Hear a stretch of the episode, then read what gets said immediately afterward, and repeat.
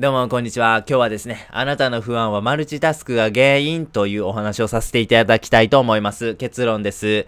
マルチタスクは、えー、まあ、単純に生産性を下げるということだけではなく、注意力を散漫にさせてしまったり、落ち込みの原因、そして不安の原因になってしまうということがあります。なので、ぜひマルチタスクは避けま、避けましょう。はい。開白質という脳の部位がございます。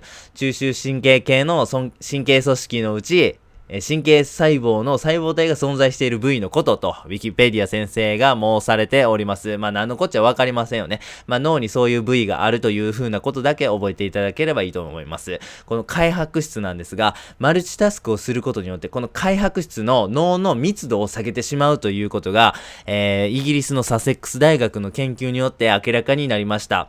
マルチタスクをすることによって、この開白質の密度が下がり、そして不安とか、注意力散漫とか、落ち込みの原因になってしまうということなんです。マルチタスクどういうものか、改めて見ていきましょう。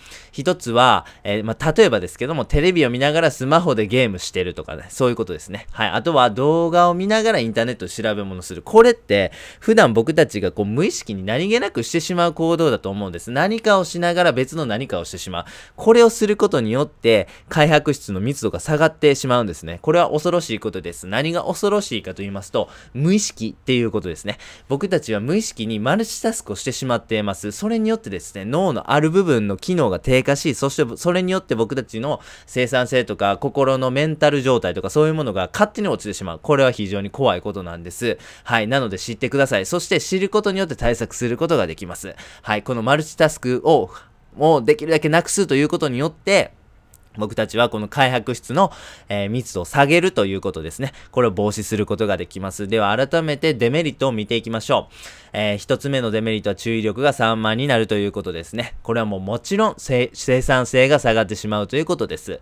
二つ目は気分が落ち込んでしまいます。はい。気分が落ち込んだ状態って幸せとは言い難いですよね。仕事もどんどんどんどんやっていく中で気持ちが乗って充実感とか楽しさとかが出てくると思うんですが、この気分が落ち込むということがそれを足引っ張ってしまうという状態になりかねないですね。はい。そして3つ目のデメリットは不安感が増幅してしまうということです。不安感っていうのはもうまさに、えー、幸福の真逆にある感情だというふうに思うんです。まあそういうふうにですね、不安が強いとですね、なかなか、えー、集中できない。そして集中の極限状態であるフロー状態。これになかなか入りづらいということがございます。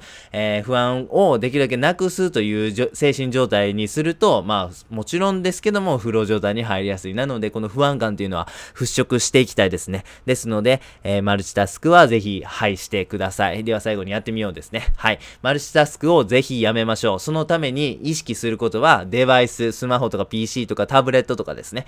これを触るときは、一度に一つというルールを設けてください。スマホを見ながらテレビを見るとか、えー、タブレットで調べ物しながらスマホでゲームする。こういうことはぜひやめてください。えー、これはマルチタスクになってしまいます。